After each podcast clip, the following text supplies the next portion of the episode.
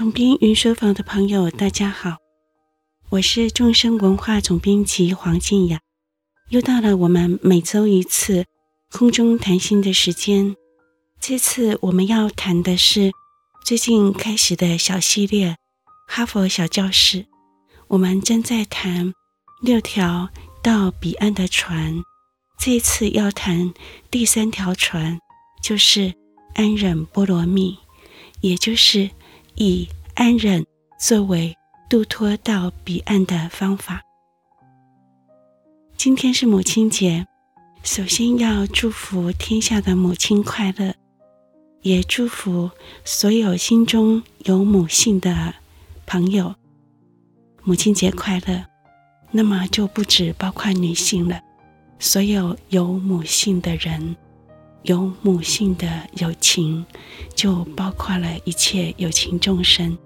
只要我们心中有着柔软，像母亲爱护孩子一般的慈心悲心，那么每个人心中都是有母性的。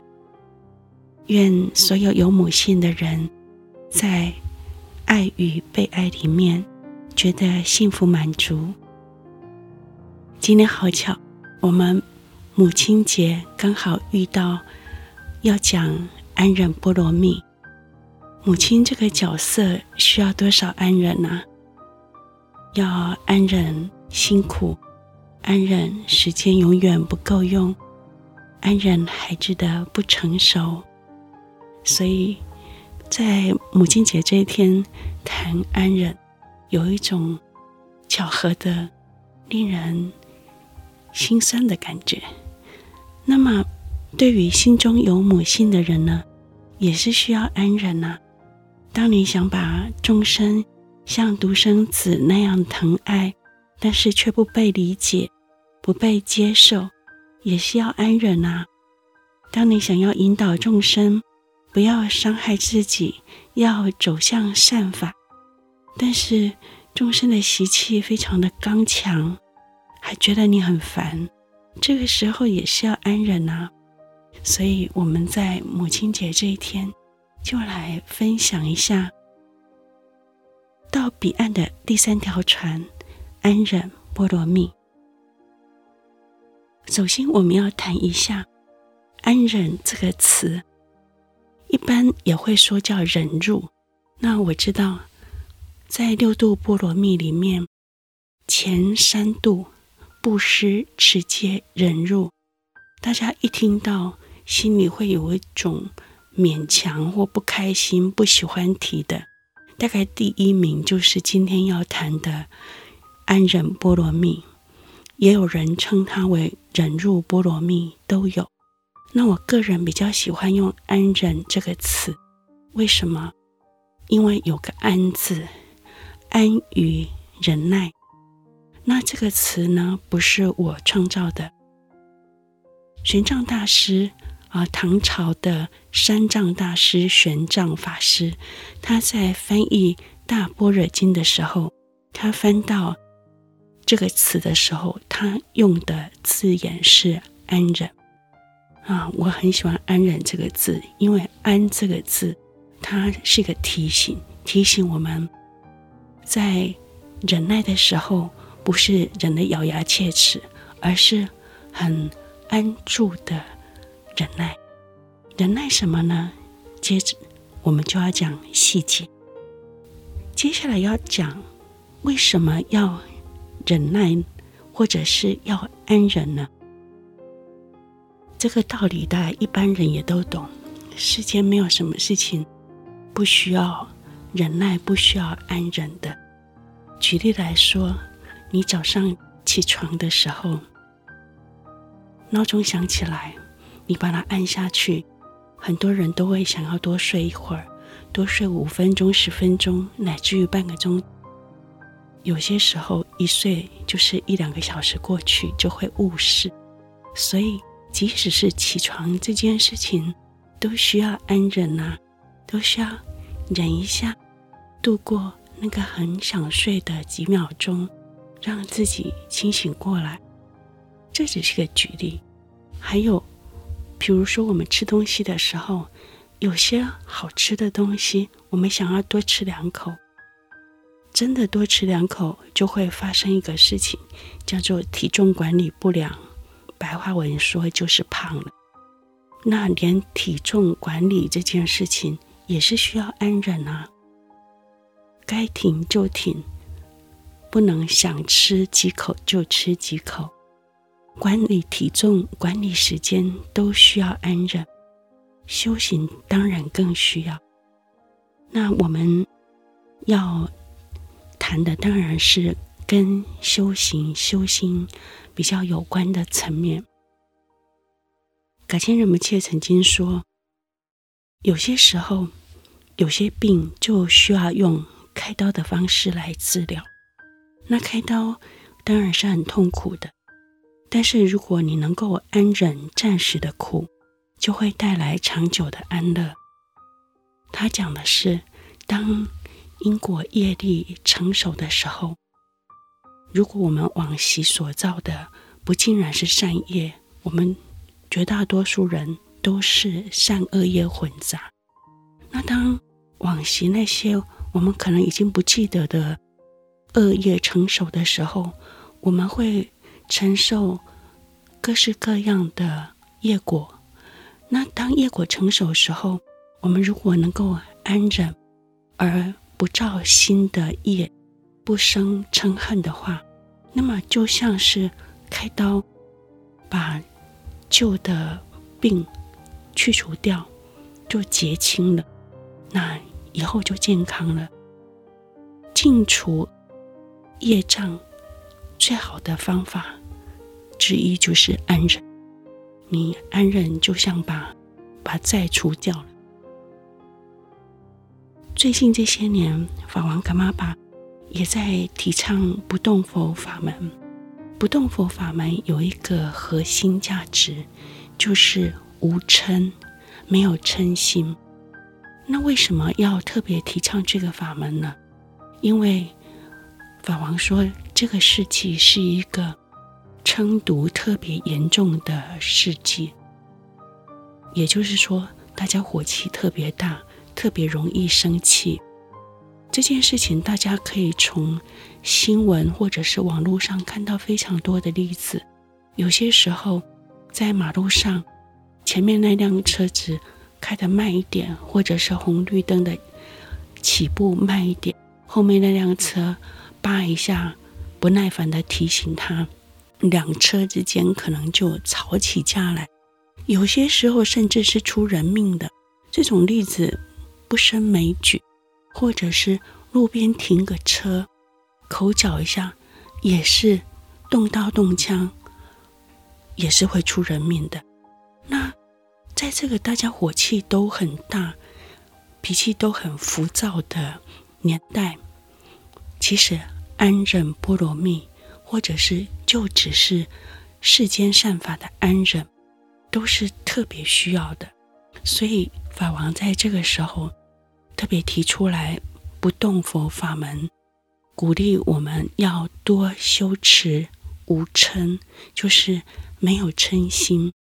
那没有嗔心这件事情，从动机意愿开始，接着也要经过练习，才能真的练得成的。要不然我们光有意愿，但是能力不够。遇到事情还是很毛躁的生气了，也是不行的。所以接着我们会来说说关于无嗔安忍这件事情，我们可以怎么样练习，怎么样修持。那我们接着要来谈谈佛法里面说到关于安忍，它有几个类别。主要是分成三类，那大家可能不要听到分类就觉得，哎呦，这个好资料性，这跟我没关系，而且那些专有名词听起来好陌生，有种距离感。其实这三类正是我们目前在做的，跟我们切身相关。那了解这三类的内容，就知道，哦，原来我们正在做的是这个。然后可以怎么做呢？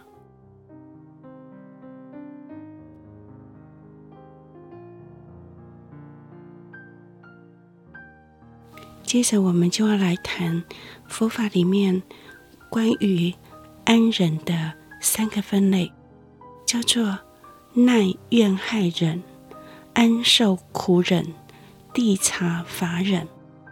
我知道听起来有点专有名词，但是我们接着解释白话，大家也会一听就懂。而且这三类可以视作三种状况题，那都是我们会遇到的。大家常常说，我们都有一些按钮，那些按钮就是一按就爆。那即使当着你的面故意这么做，你还是照爆不误。就像当着你的面挖一个洞，你一样跳进去。这些按钮是什么呢？这些按钮的第一个叫做耐怨害忍的对境。耐就是忍耐的耐，怨就是埋怨的怨，害就是伤害的害。耐怨害忍，它的对境是什么呢？它是一种多数人都不行的。状况叫做被冤枉、被陷害、被造谣、被故意诽谤。那很多人会觉得说：“我什么苦都可以吃，但是唯独就是不能被冤枉。”这不是一两个这样，多数人都是这个样子。所以佛法里面要提醒我们的第一项，正好是这个，叫耐怨害忍。这种对境，这种状况体有点戏剧化，但真的会发生。有时候我们就是莫名其妙被冤枉、被陷害，不是你做的，然后人家就觉得是你做的。这种情况，坦白说还蛮令人不开心，甚至有火大。佛法里面提醒我们要安忍的第一项，正好是这个：当你被冤枉、被陷害。被故意诽谤，承担莫须有的罪名，这个时候要知道有因必有。恐怕在我们已经不记得的过往，我们跟这些人，或者是这个地方、这个环境有一些不善缘，那这个时候安住无嗔是净除罪障最好的方式，要以。安受苦忍来净除恶业，这个部分不容易，它的对境很激烈粗大，但如果能做到的话，就真的是鼓鼓掌，不是一个一般人能做到。但是这却是佛法第一项要提醒的。好，第二项叫做安受苦忍。安受苦忍指的是什么呢？指的是。因为自己往昔所造的不善业所感召的业果，我们过去世多多少少都会造下一些不善业。我们大概很少人是纯善的。那这些不善业跟众生有的不善或杂染的互动所造成的业果，今生就会遇到。自然的天灾，比如说水灾啊、火灾之类的，或者是说像我们现在遇到的疫情，还有遇到人为的，比如说像战争，那这些苦是很激烈的，有时候持续的时间很也很长。像我们最近的疫情就已经两年多，第三年了，像这样的。业力其实就是很标准的一种安受苦忍的对境状况体，就是我们必须安忍这个因为个人以及共同的业力所造成的业果成熟。感觉上，疫情这个业果正在渐渐成为过去式，大家都感觉到。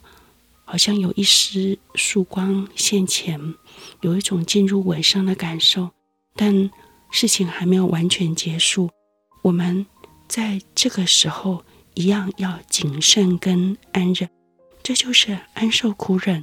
我们当下可以找到的例子。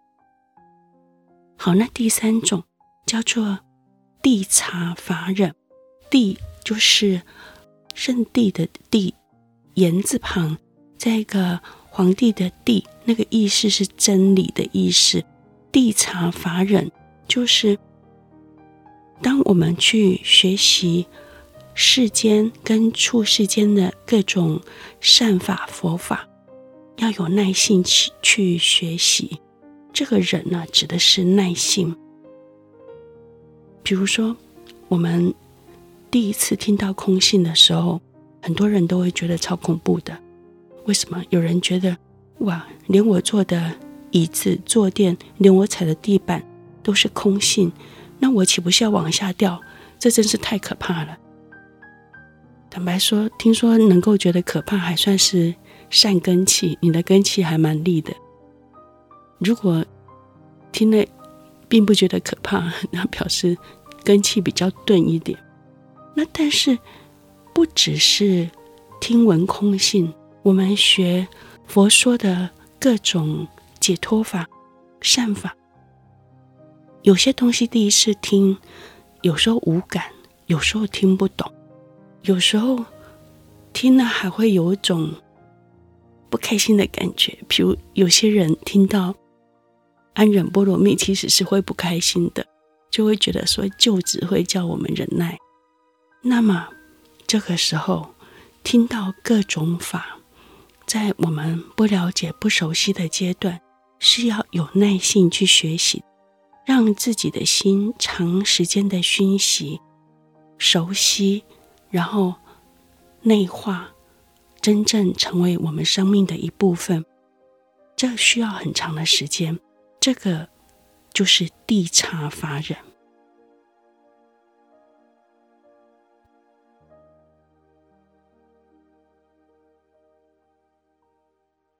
以上所说的三种安忍，那个忍字，我们都可以把它用现代的白话解释成耐性，也就是我们对。以上那三种状况都要有耐性。一种是对于激烈的被冤枉、被陷害的状况，要有耐性，要能无嗔的安忍；第二种是对于各种个人的业力或者是共业所造成的业果，我们要安忍；第三种是在学习。世间的善法或者是解脱法的时候，对于不了解、不熟悉，然后或者是暂时很难修入心这种情况，我们要有耐心，要长时间的熏习，让它内化进自己的心，成为自己生命的一部分。那朋友们听得出来，以上三种，前两种是世间善法，第三种。就是跟佛法直接相关。那接着我们要来谈谈，在以上这三种状况的安忍里面，我们如果做得到的时候，有什么功德，有什么好处呢？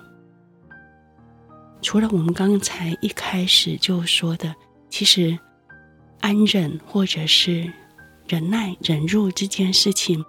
生活里面其实也充满了各式各样大小的安忍，小到一起床按闹钟的那一刹那已经开始，嗯，然后吃一口饭，不过度饮食，或者是呃看到一个喜欢的东西不过度消费，不管是时间管理、饮食管理、消费管理，我们都要安忍。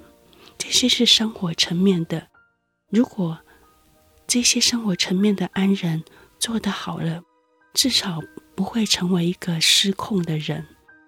失控的人就是过度消费，然后过度饮食，时间管理不当，就是会迟到，或者是生活会会非常混乱，然后也会弄坏自己的健康。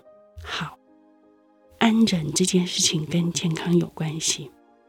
如果能够安忍，这样的人，他的身体通常是比较健康的，因为生气会伤害健康。那在佛经里面也会对于一些比较没有那么直接的果报，就是安忍的善果，告诉我们说，如果你这么做，未来世会有哪一些安忍的好处呢？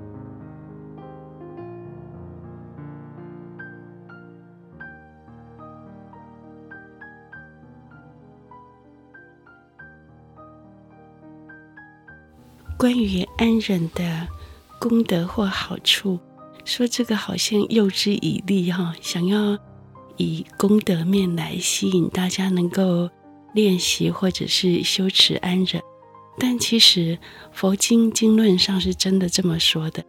譬如说讲菩提心最有名的经论，呃，就是《入菩萨行论》，里面就提到安忍的功德。这里讲到说。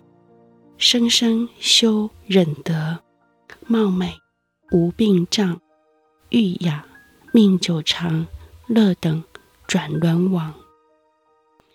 如果一个人能够每一次、每一辈子都修持安忍的话，他就会得到几项在果报上面的好处。一个是美貌，再来是。比较没有病痛，第三个是他的名声会很好，第四个就是寿命会很长，第五就是他会经常很安乐，像转轮圣王一样安乐。那转轮圣王今天大家听起来有一点距离感，不晓得那是什么？你可以想想，大约是像美国总统这个身份，就是。呃，世间最有权势的人。以上，我们再讲一次。第一个就是美貌，第二个没有病痛，第三个名声很好，第四个寿命很长，第五个很安乐。那听到这五个好处，应该可以在动机上鼓励大家，为了即使是。看不见的来世，现在都先好好修安忍。但是说真的，修安忍这件事情的果报，是我们当下就可以感受到的，是什么呢？就是当下平安，因为我们的心能够柔软有弹性，能够不在嗔火里面自我焚烧。那你至少让自己。拥有当下的平安，能够这样子安忍的果报，当下已经成熟了，不是吗？那至于那些遥远未来世的美貌、好名声、没有病痛、寿命长、很安乐，这些果报，它是会有的。我相信佛说，我相信经论所说，它会发生的。但是。我们要当下感受到那个修持安忍，不让自己堕入嗔恨中的那份果报，就是当下就能安乐，当下就能放松，当下就能让自己从嗔恨中解脱出来，那就是当下的果报。那接着我们要反过来说，假如不安忍的话会怎样呢？就是不能忍耐的话会怎样呢？这件事情在佛弟子间有个很有名的说法，多数人都听过，叫做“一把撑火烧毁功德林”。就是你发个火，你以前做再多好事都会被一笔勾销。这种是我们常看到、常听到。一个大好人，偶尔情绪失控，说错一句话，或者是做错一件事情，他一辈子累积的好名声，或者是呃做了那么多的善事，竟然就毁于一旦了。这种例子真的是不胜枚举啊！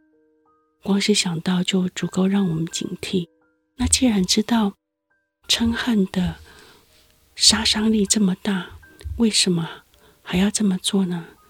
没有人要伤害自己，重点都是忍不住，所以我们也要经常忆持，就是想起嗔恨的过患，就是不忍有什么后遗症。那以经论来说，我们有时候会会觉得看不见的未来是有些什么后果，我们又看不到。但是我们可以引经论上告诉我们说有什么后果。一个后果当然就是烧毁功德林了，就是你以前不管做了再多的好事，或者是累积了多少的福德，你一下子嗔恨就会都毁掉了，这样好可惜。那再来就是容貌不美，这也是经论上名言说的，因为。习惯嗔恨，横眉竖眼，你在等流果里面，你就是会容貌不美丽啊。再来就是没有智慧，没有智慧为什么？因为当我们的心经常被怒火充满，经常被嗔恨带着走，那么心就经常是在一种非理性的状况，经常在非理性的状况。很难升起智慧，那更别是说解脱或者是利他了。再来一个是比较严重的，听起来也像吓唬人，听起来可能让人不开心。但我们听听看，在佛法里面有个说法，就是嗔恨是跟地狱道相应的。大家不要觉得不舒服，这有某种事实。创巴仁波切曾经说。下山道并不遥远，地狱、恶鬼、畜生道并不遥远，上山道也并不遥远，天人、阿修罗、人道，这六道都在我们的生活当中。想想看，当我们生气的时候，就是跟地狱道相应；当我们小气、吝啬，贪婪的时候，就是跟恶鬼道相应了；当我们犯傻、犯愚痴的时候，就是跟畜生道相应了；当我们骄傲的时候，就是跟天道相应了；当我们心中的攻击性、嫉妒心发作的时候，就是跟阿修罗道相应了。六道并不遥远。它就在我们生活里，就在我们这颗心里。嗔恨是跟地狱道相应的，在佛法里面有这个说法。那这个说法的用词会让人觉得有一种不舒服的感觉，觉得有这么严重、这么可怕吗？但我们把它当成一个提醒，提醒我们不要养成嗔恨、爱生气的习惯。以免在这颗心里面种下地狱的种子。只要收到这个提醒，那么这就是对我们有好处的。好，那接着我们还要再来讲，当我们修持以上说的三种安忍，但有时候因为我们功夫不好，不够常练习，就快破功的时候怎么办？就是情况紧急，有没有救急的妙方呢？有救急的妙方。圣严法师说，如果你觉得你真的快生气了，快要破功了，有两招可以救急。师傅是这么说的，他说，一个是你可以念阿弥陀佛，或者是观世音菩萨，就是快要生气骂人或打人的时候，你可以念阿弥陀佛或观世音菩萨。另外一个方法是把注意力放在呼吸上，让自己深呼吸、深呼吸、深呼吸。那这两种方法，如果是熟悉或者是已经有接触佛法的人，你可以用第一个，就是让自己的专注力放在佛号上面。那你在念佛号的时候，你转移注意力，同时也忆持阿弥陀佛或观世音菩萨的功德，而请阿弥陀佛或观世音菩萨加持你、祝福你，或者是挺你一下，让你不要生气闯祸。第二个方法就是一般人可能还没有接触佛法的人，他可以把注意力放在呼吸上面，深呼吸，把注意力放在呼吸上。一样有一个效果，就是转移注意力，不要过度去注意那个引发我们不开心，甚至快要引发怒火的那个对境上面，就把注意力暂时先停一下，放在呼吸上。那深呼吸本身有助于我们心情平静下来，这是从身体到心理都很有。注意的一个方法。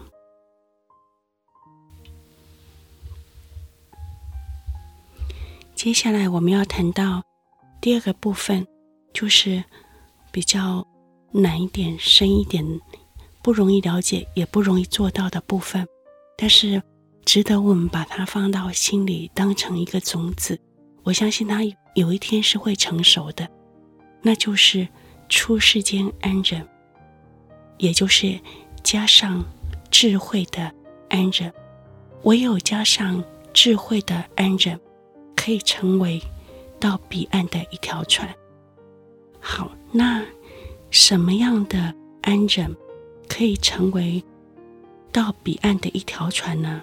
就必须加上两个特质。这两个特质，一个叫做无我，一个叫做离三轮。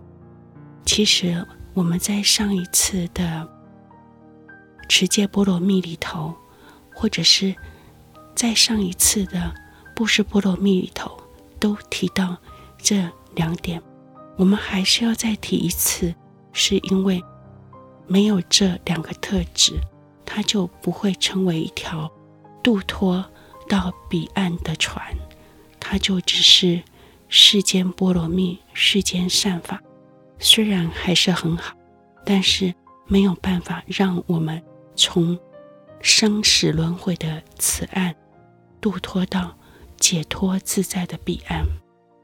所以，我们要来看看无我跟离三轮是怎么回事。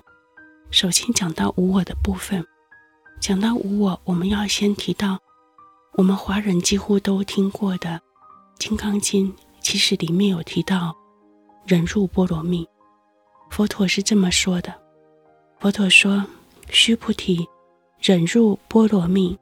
佛陀如来说，非忍辱故。我于往昔节节知解时，若有我相、人相、众生相、寿者相，应生嗔恨。佛陀的意思是说，在过去世。佛陀当忍辱仙人的那一世，那个时候佛陀已经是登地菩萨。那个时候他忍辱修得非常的有功德。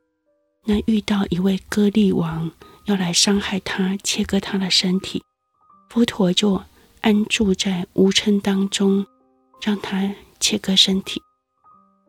佛陀说：“如果那个时候我有我相、人相、众生相、寿者相，那么我就会升起嗔恨。为什么呢？因为着相，因为执以为实。凡是着相跟执以为实，就会升起嗔恨。唯有安住在不着相、不执以为实、无我当中，可以在面临伤害身体的这么激烈的。”伤害的时候还能够不生起嗔恨，那这就是佛陀在《金刚经》里面所说的忍辱波罗蜜。也就是说，唯有加入空性智慧，能够让忍辱成为真正的波罗蜜。那在《入中论》里面也提到：“已见无我诸菩萨，能所何时何相割？”彼见诸法如影像，由此亦能善安忍。意思是说，已经现见清净无我智慧的各位大菩萨，他们在被切割身体的时候，对他们来讲是没有能割的人，也没有所割的身体，也。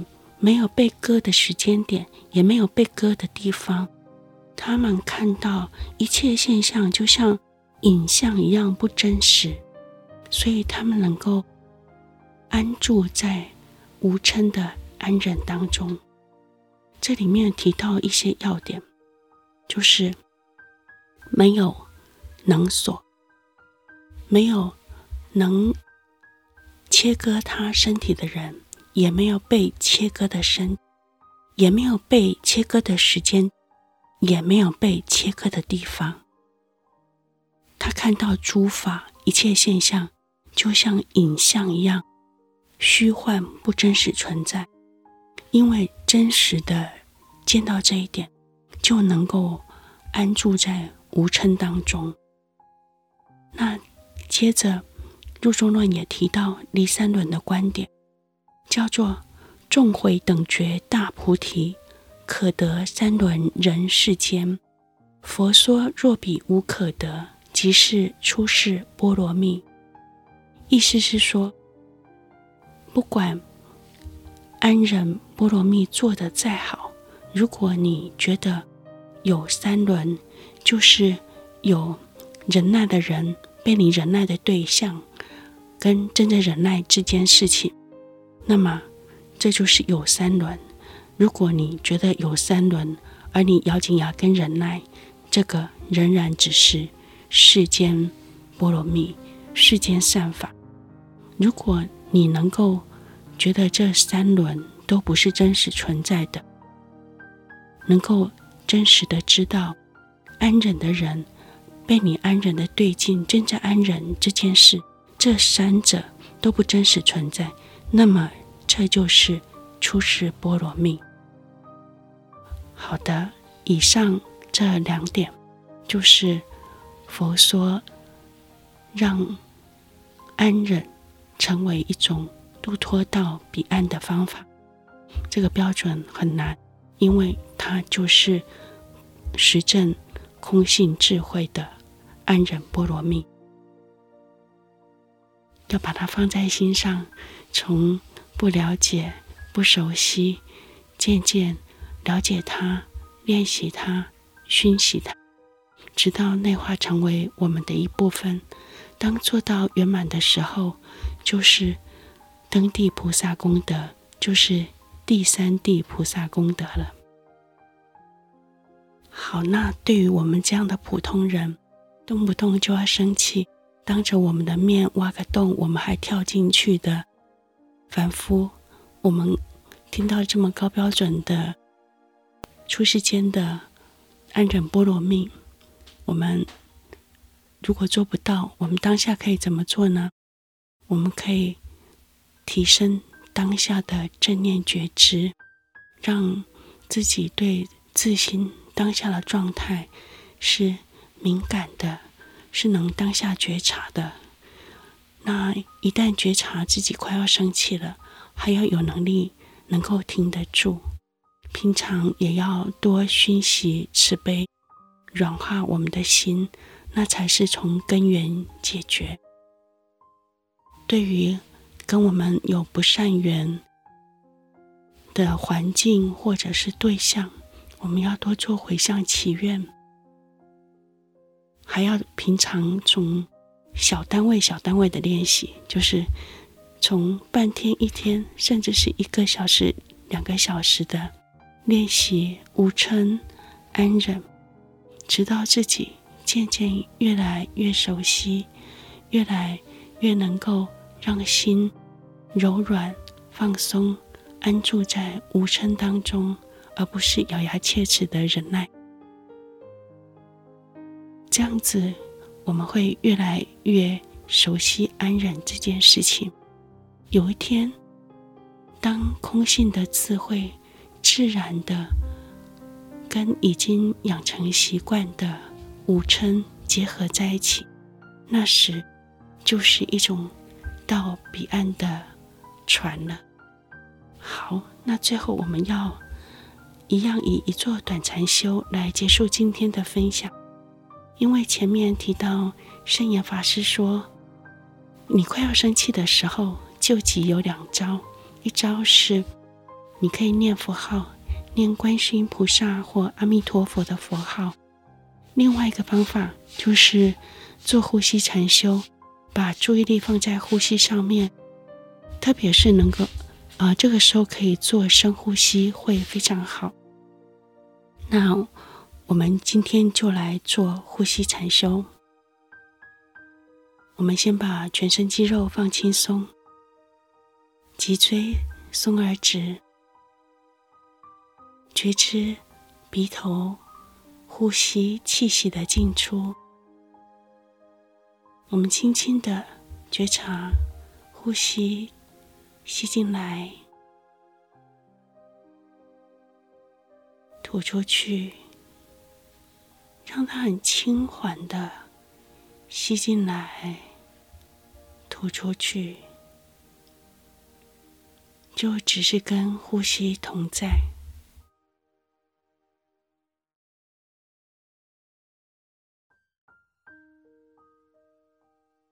当我们可以这样做，我们的身体就会放松下来，我们的心也会放松下来，我们就会比较有机会安住在无嗔当中。好，接着要预告下周的内容，我们下周要谈到彼岸的第四条船，就是精进，放下放松，让心休息。找回最好的自己。总编云书房，我们下周见。